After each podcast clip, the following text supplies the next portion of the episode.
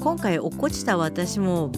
びっくりしたんですけれども私以上に一緒に帰ってた同僚のみんながびっくりしてねほんと心配させちゃいました。わごめんなさいって思いつつあとね肘と膝打ってるじゃないですか。だんだんとね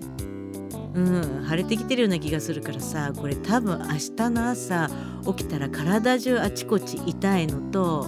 ぶつけたところがさ下手するとかなり腫れて曲がらなくなるパターンだよなって。なんでさこういうのって後から遅れてくるんだろうね。